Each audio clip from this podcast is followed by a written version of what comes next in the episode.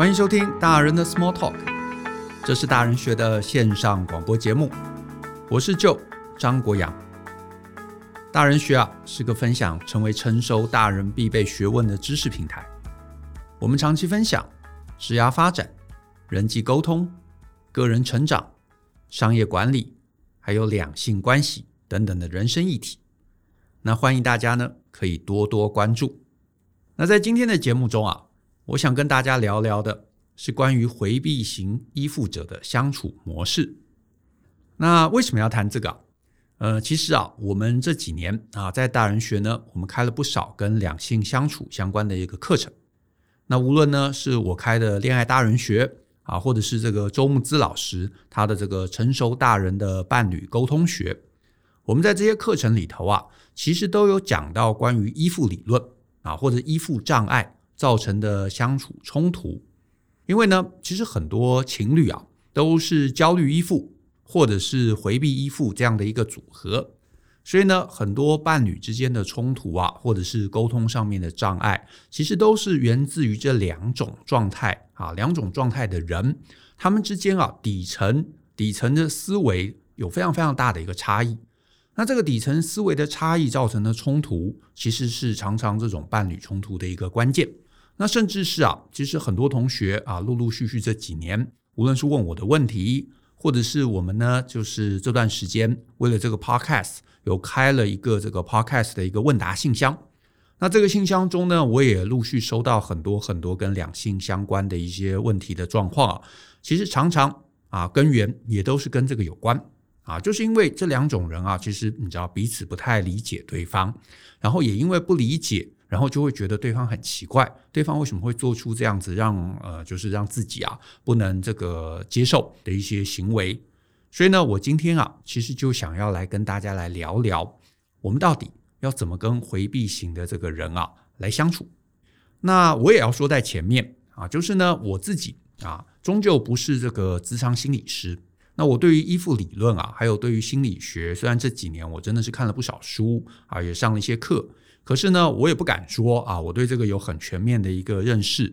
只是呢，呃，我自己啊，呃，其实这个严格来说，算是呃还蛮明显的这个回避型的这个人格。所以呢，我今天啊，就想说用我的状况来跟大家解释解释，到底我们这种回避型的人啊，一般普遍啊都在想什么？为什么那么难搞？以及为什么会有这些想法？啊，这个想法的起源到底是怎么回事？那虽然。啊，我也不敢说，你听完这一集之后，你可以把这个概念完全的套用在你身边每个回避型的人身上。可是至少你在今天的内容中啊，可能对于这个回避型的人啊，就是我们这种人，能够有更多一些的认识。那搞不好你之后跟我们这样的人相处的时候，你就可以减少一些不必要的摩擦啊，甚至是呢，能够让这整个相处的关系啊更融洽、更快乐。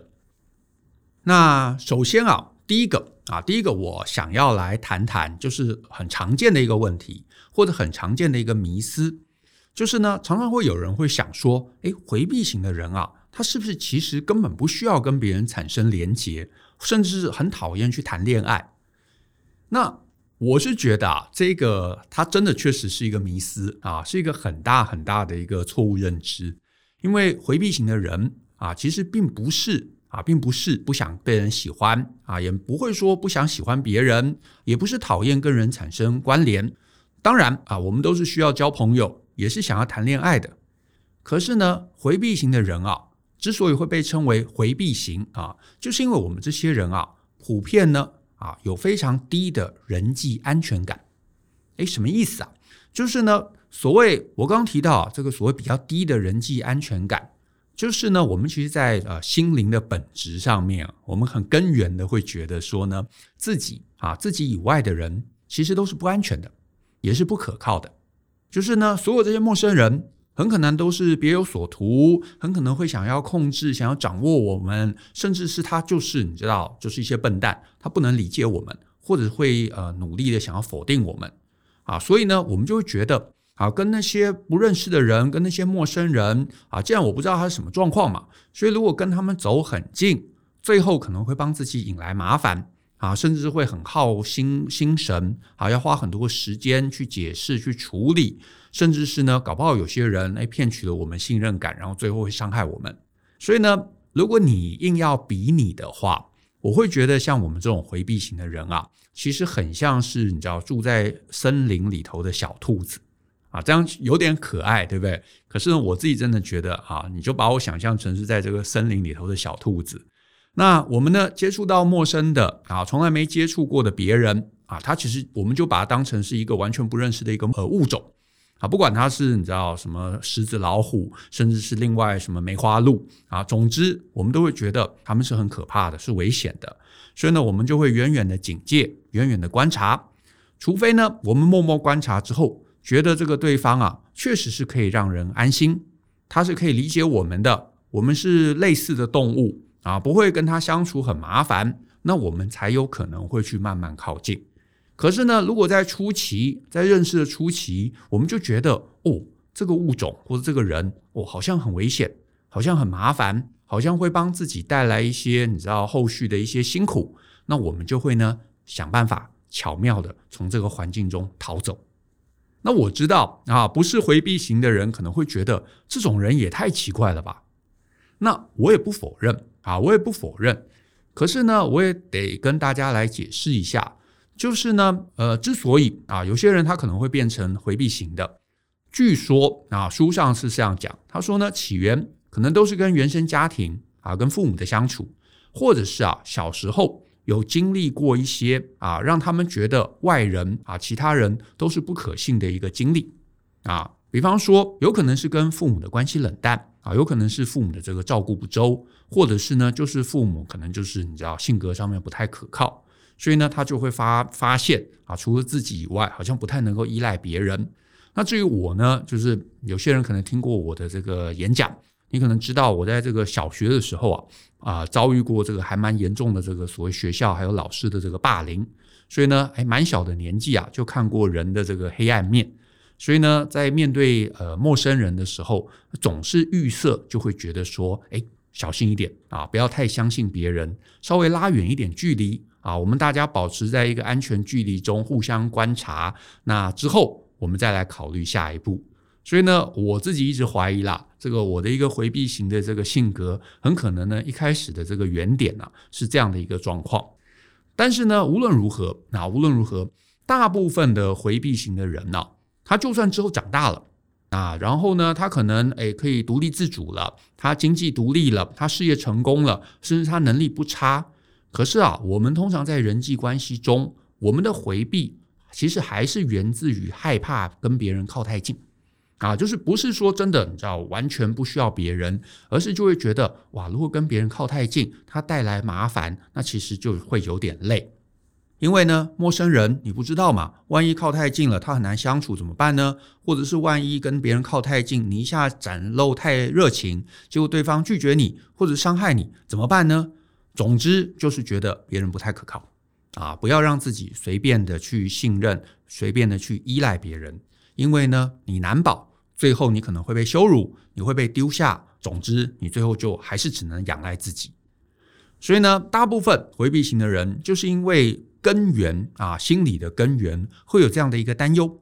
所以呢，他在外显上面就会显得对他人会比较冷漠，而且呢，会比较不太愿意主动去跟陌生人呢来靠近、来社交。也因为是这样的一个思维啊，所以大部分回避型的人啊，其实你会发现，在恋情上反而最容易是跟焦虑型的人会走比较近。那这个背后的原因其实也很容易理解。就是因为呢，焦虑型的人啊，他跟我们回避型的人啊，其实刚好是完全相反的一个类型。焦虑型的人啊，他就比较像是你知道这个，你知道热情的这个呃柴犬或者牧羊犬，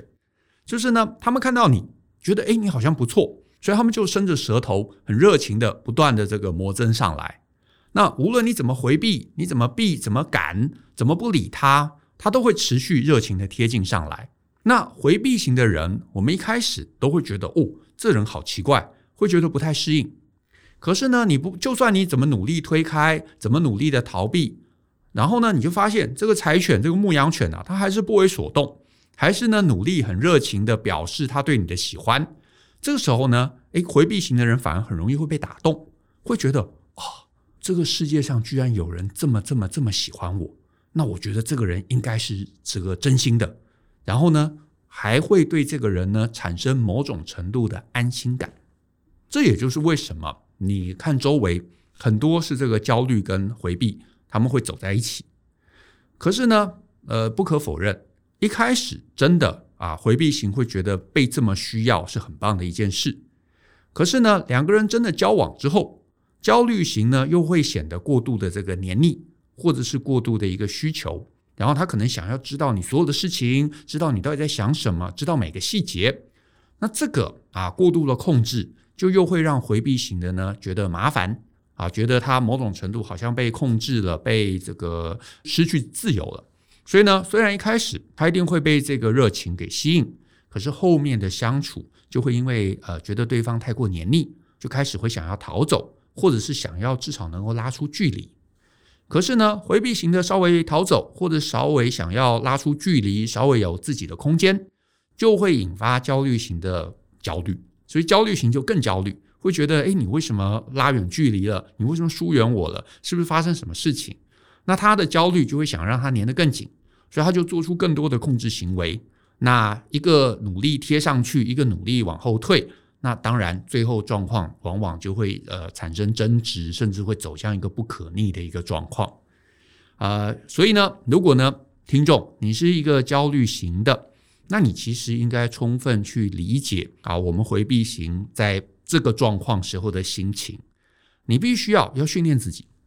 让自己呢变成一个能够始终不会吓到对方的一个，你知道，一个人一个存在。因为这个如果能做到，我觉得会是蛮重要，而且也是蛮关键的一点。那至于呢，在沟通上面，你也必须要采取的就是让对方会觉得不会压迫，不会想逃走的沟通方式。可是呢，沟通议题我得说它比较大，比较复杂，甚至其中有各式各样的一个变形。所以呢，如果你啊，就是听众，你是一个焦虑型的，而且你长期都有跟这个伴侣啊，你的伴侣很可能是一个回避型的一个人，在伴侣上面的沟通都有这种你追我逃的这样的一个困扰。那我个人其实还蛮建议你能够来参加一下周慕姿老师的这一堂这个沟通课。那这堂课呢，全名就叫做《成熟大人的伴侣沟通学》。好，在我们大人学上面有开课，所以呢，欢迎你可以 Google 搜寻一下。那我呢，今天呢就比较 focus 在呃认识的初期啊，就是陌生人，你到底怎么跟一个回避型的人相处会比较好？呃，再来啊，就是呃，如果你啊，就是听众朋友，你跟我一样，也是一个回避型的，你很可能跟我一样，也会觉得呢，对于陌生人。啊，对于这个第一次见面的人，会有比较高的一个防御，或者是呢，跟他们啊，比方说你参加一个陌生聚会，你会对于周围都是陌生人，会有一个其实呃非常强大的不安全感。那这个时候该怎么办呢？那我自己啊也一直在调试啊，因为尤其是我现在自己在创业嘛，也不得不跟很多陌生人往来。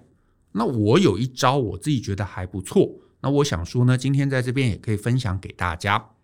就是呢，虽然诶，我自己对于认识陌生人、交新朋友啊，常常会觉得诶，这个人到底能不能信任？可是呢，我就努力啊，现在让自己呢保持一个心理这个预设的状态。什么心理预设状态呢？就是呢，虽然啊，我对于这个认识陌生人啊，我怎么样我都没有办法做到啊，第一天推心置腹。因为你可能周围会碰到有些人，他能做到，对不对？明明两个人是陌生人，他就是第一天就跟你可能喝了两杯酒，然后就把他的这个生平大小事都跟你讲。我是做不到的啊，虽然我一直到今天我都做不到，那可是我发现也还好，就是呢，我不需要真的要什么推心置腹，可是呢，我也控制自己，不会呢在认识的初期就是强烈表达一个你知道对人家的怀疑，或者是表现很强力的一个不安。这些都不好，这两个极端都不好。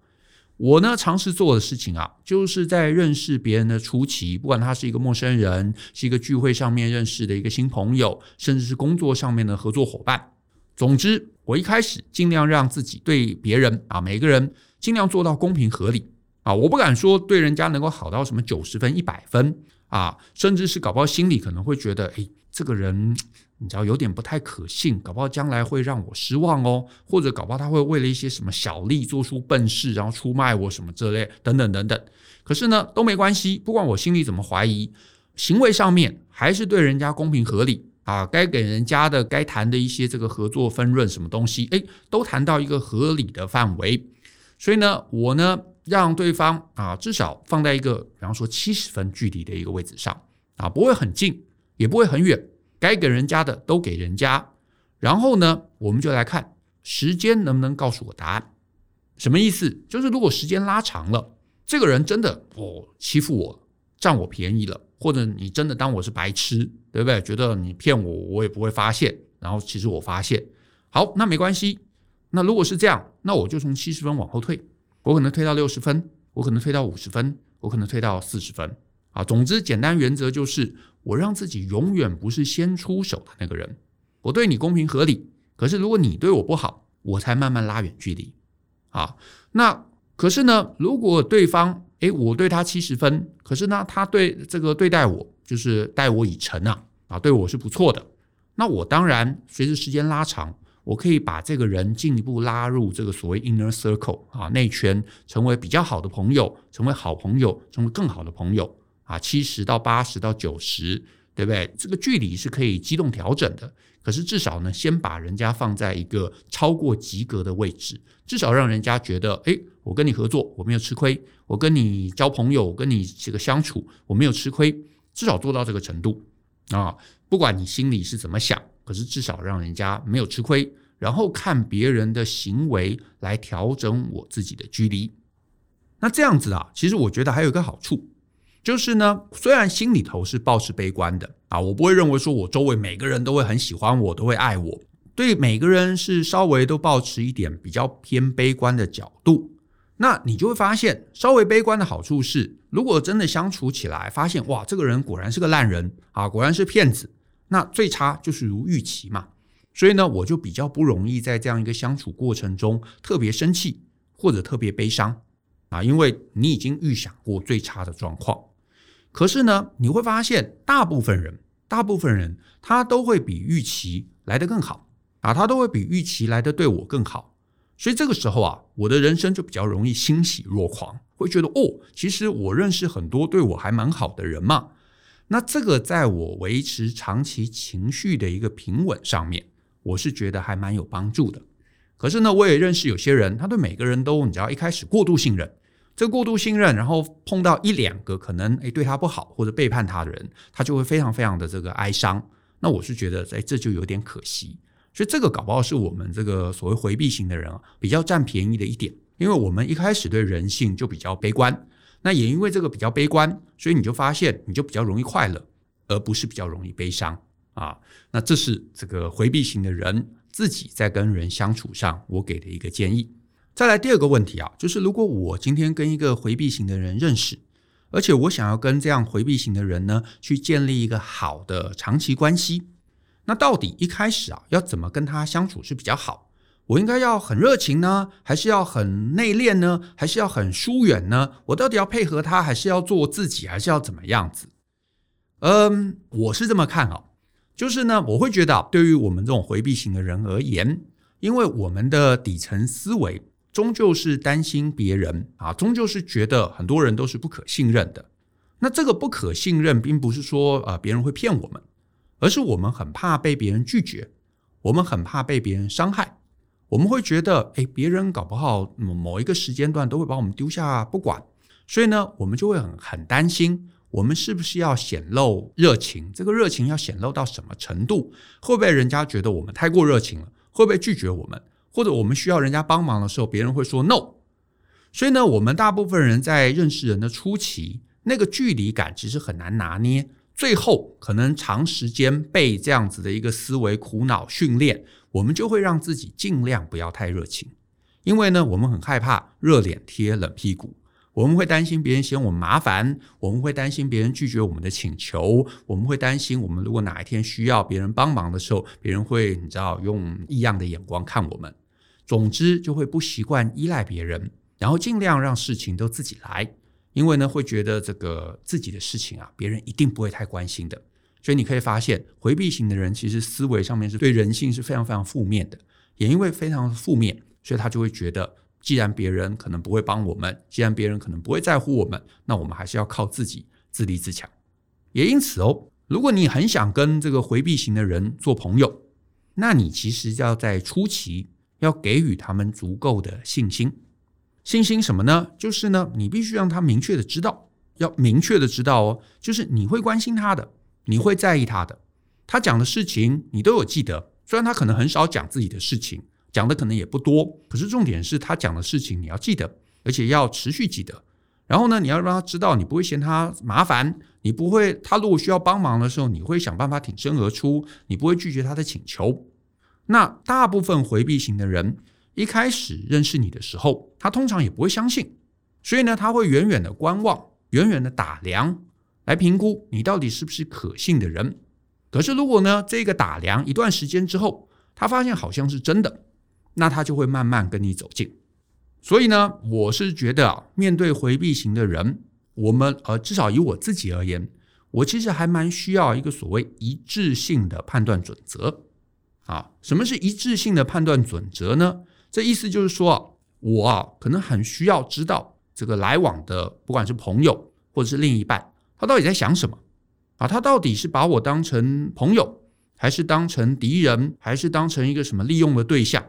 啊，总之他是嘴上说说漂亮的话，还是他其实是发自内心有这样子口心一致的一个表现？这有点抽象，对不对？所以我举个例子，我相信啊，大家啊，如果你到了一个年纪，你就会知道，你在社交场合可能会常常听到有人说：“哎，这个 Joe 啊，跟你聊天真愉快啊，我们以后没事，大家多出来。”那我们回避型的人无论如何，default 就一律会觉得这一定是假的啊，这是场面话。因为社交上面嘛，我们都会觉得那一定就是就是你知道大家说说好玩的。那当然，你到了一个年纪，你社交上你知道怎么回应，你就说哦，好好好，有空我们就约啊。可是我们心里知道那个不会是真的。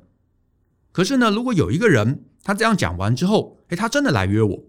诶，他每一次讲的跟他做的都一致。那你就会发现，哎，这个人好像是相对可以信任的，然后你就会知道说，我跟他的相处这条线，搞不好可以越来越往这个比较亲近的方向移动。可是呢，如果你发现，哎，他讲的跟做的是不一致的，那我们就会默默把那个你知道信任的那条线往外移。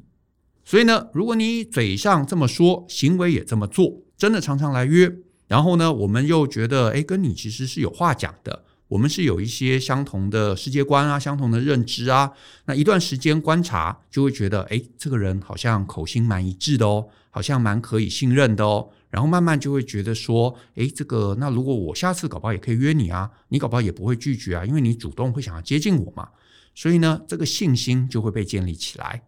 换言之，回避型的人。啊，或至少我我这样回避型的人，我们会需要一个很清楚的方式去来判断亲疏远近，然后去判断这条线我该到底画在哪里，我到底要往内移，要往外移。那起点都在于我能不能掌握这个人的行为，还有这个人话语上面的一个一致性。那所以简单的讲啊，所以像我们这种人啊，我们其实心里头有好多不同的分类带。那什么叫分类带呢？就是比方说 A 分类啊，可能就是社交型的朋友，对不对？然后 B 分类可能是哦，这个人他是有事才会冒出来的朋友。那 C 分类可能是啊，他就是想要来骗钱骗案子的人。那 D 分类他可能是真心喜欢我的啊。一分类这个 F 分等等等等。所以呢，我们就会根据你讲的话，你做的事情，你到底关切我们什么事情，你到底记得我们什么事情，来判断呢？我到底该把你分在哪个分类之中？所以呢，简单的讲，你如果要跟回避型的人啊、来往，你想要往信任的分类移动，那这个不好意思，你可能就需要比较长的时间。可是呢，往好处想，如果呢你一直让对方感到信任，那你就会被回避型的人更加重视。那前面刚刚也提到嘛，回避型的人并不是说不需要朋友，并不是不需要谈恋爱，他们也需要，只是他就会觉得这个信任过程需要一段时间。但是呢，这个也有一个缺点，就是呢，要往信任的那一端移，往往需要时间。可是呢，如果相处过程中他发现，诶，你这个人好像怪怪的啊，口心不太一致，觉得不太能够信赖。往信任的地方移要花很长的时间，可是往外移往往会很快。所以这个大概就是跟回避型的人相处上，我自己觉得啊比较麻烦的地方。那另外啊，你可能也会注意到，就是呢，很多回避型的人啊，是通常不太讲自己事情的啊。我其实也是这样。那有些人就会以为啊，说我们回避型的人是喜欢搞神秘，可是我觉得这也不完全。其实很少讲自己的事情啊，并不是刻意想要搞神秘，而是呢，我刚刚有提到嘛，我们回避型的人其实对人啊是常常是比较没有信心的，所以呢，我们预设啊，我们都会觉得说呢，呃，陌生人啊，一般人甚至朋友，他其实不是特别对我们的这个事情是有兴趣的。他可能只是因为社交哈，不得不问一些问题，可是他其实不会真的想听了啦。所以呢，这样我们会觉得说，别人可能不会真的想听。在社交场合，我们就会担心，如果呢，我们一直讲自己的事情，或者讲太多自己的事情，就会让别人觉得无趣，甚至可能搞不好还被别人笑吧。所以呢，我们这种性格的人，常常就会倾向少讲自己的事情。那少讲自己的事情一段时间，等到长大或者等到三十岁、四十，然后你自然就会变成一个不太擅长自我揭露的人。所以你如果跟啊回避型的人交往，甚至结婚，你会发现他很少讲自己的事情，他也不太擅长讲自己的事情。你真的问他，他可能讲的支支吾吾或者一两句话就带过。那其实也不是他不愿意。只是他真的不知道怎么把自己的事情啊，能够呃大方的讲出来，因为总是会觉得别人不想听。所以呢，如果你真的想认识回避型的人，那你就记得，你如果期待对方会滔滔不绝，那这个绝对是不切实际的，这也几乎不会发生。可是呢，你也不要因此觉得气馁，甚至觉得生气啊，觉得好像他故意不跟你讲，或者他不想跟你讲。可是其实他不是针对你，他是对每个人都是这样。只是呢，如果你真心想知道，我觉得呢还是有方法，就是呢，你可以直接找他，直接跟他聊，甚至直接问他。我们回避型的人啊，一开始其实被这样直接的问是会讶异的，可是这个讶异很多时候不是生气，只是会想说，诶，怎么可能会有人想知道这么无聊的事情？是不是哪里搞错了？你确定吗？你真的想听吗？这个这个呃，很可能会让你觉得无聊，会睡着哦。可是呢，只要他发现你是真的有兴趣，你是真的想听，而且听的过程中你是津津有味的，慢慢他就会对你这个人，对于你对他的兴趣这件事情会产生信任，然后呢，他就会愿意多跟你讲一些。当然，一开始很可能还是像挤牙膏一样，就是呢，你问他就讲一点，你问就是讲一点啊，一点一点的被挤出来。可是呢，他在这个过程中，他其实还是在一个观察的状况。他想说：“诶，我讲这个你会不会无聊？诶，讲了没有无聊？我讲这个你会不会笑我？诶，讲了没有笑啊？所以他就会越来越觉得安心。在这个安心的环境中，他就可能会呃越讲越多。然后他发现，诶，讲了你都记得，讲了你没有笑，讲了你下次还会提出来，然后呃会记得他的喜好，会记得他在意的点，那他就会慢慢的放下心防，他就会愿意跟你越讲越多。”所以呢，难搞，我觉得在这个点啊，他不是不想跟人交流，他只是不知道以及不确定这些东西讲出来到底什么是可以讲，什么是安全，什么是可以让对方觉得这个开心，而且是能够让关系拉近的。所以呢，我们总结一下，我们这类回避型的人啊，虽然我觉得啊，你在外表上面你都会觉得啊，这个看起来非常非常的冷淡疏远，有没有？可是呢，其实我们内心啊，都是那种深山野外的胆小小动物。那你要捕啊捕获我们这种胆小的野生小动物啊，其实你非常需要耐心啊。这个耐心呢，是用来争取信任，争取呢我们对你的兴趣。所以呢，你不能急躁，你不能一下子呢就显露说，哎，不行啊，我们一定要赶快建立一个关系，建立一个连接。你要讲出很多你的事情来。只要你展露这样的一个急切，展露这样的一个控制欲。小动物就会逃走。可是呢，如果你愿意有耐心，你慢慢来，然后呢，你显露你对这个小动物的在意还有关切，那我们小动物啊就会好奇，就会信任，而且就会慢慢的向你走近。那当然，每个回避型的人原点虽然都是源自于啊对于人性的一个不信任，可是呢，这个成长过程中，其实大家都是努力在对抗这个不信任，所以最后就会长出各种不同的变形啊。甚至有些人他因为可能本来就有一些天赋，他本来的能力就很强，所以最后呢，他到了一个年纪，他可能真的发展出他就算不靠别人，他也可以毫无妨碍活着的这个能力。那这种人，那当然你就更难接近他，因为他发现他其实根本不需要任何人。所以他也不需要去信任任何人，所以他的人生问题彻底解了啊！所以在这样的一个状况中，你要让他信任你，你要让他愿意让你接近，你要让他愿意这个呃打开心房，那当然就会更加困难。可是呢，如果你真心、真心、真心想要接近一个回避型的人，那你就得要努力忍耐，然后越过他的这个防护罩。只是呢，这个真的就需要花耐心还有时间。那希望这今天这个节目这样的一个描述，让大家呢对于怎么跟回避型的人相处呢，能够有一些比较多的一个概念。那如果听完你还有什么额外的问题，那欢迎呢，你可以在下方的这个节目下方的这个留言区啊留言，或者你也可以透过 podcast at ftpn 点 com 点 tw 这个信箱呢来跟我们一起讨论。那今天呢我就讲到这边。谢谢大家呢耐心的收听，那更多精彩内容呢，也欢迎大家透过节目下方说明栏的连结，或者是 Google 来搜寻大人学，请你继续跟我们一起相信、思考、勇于改变，学习成为成熟大人的必备学问吧。那我们下次见喽，拜拜。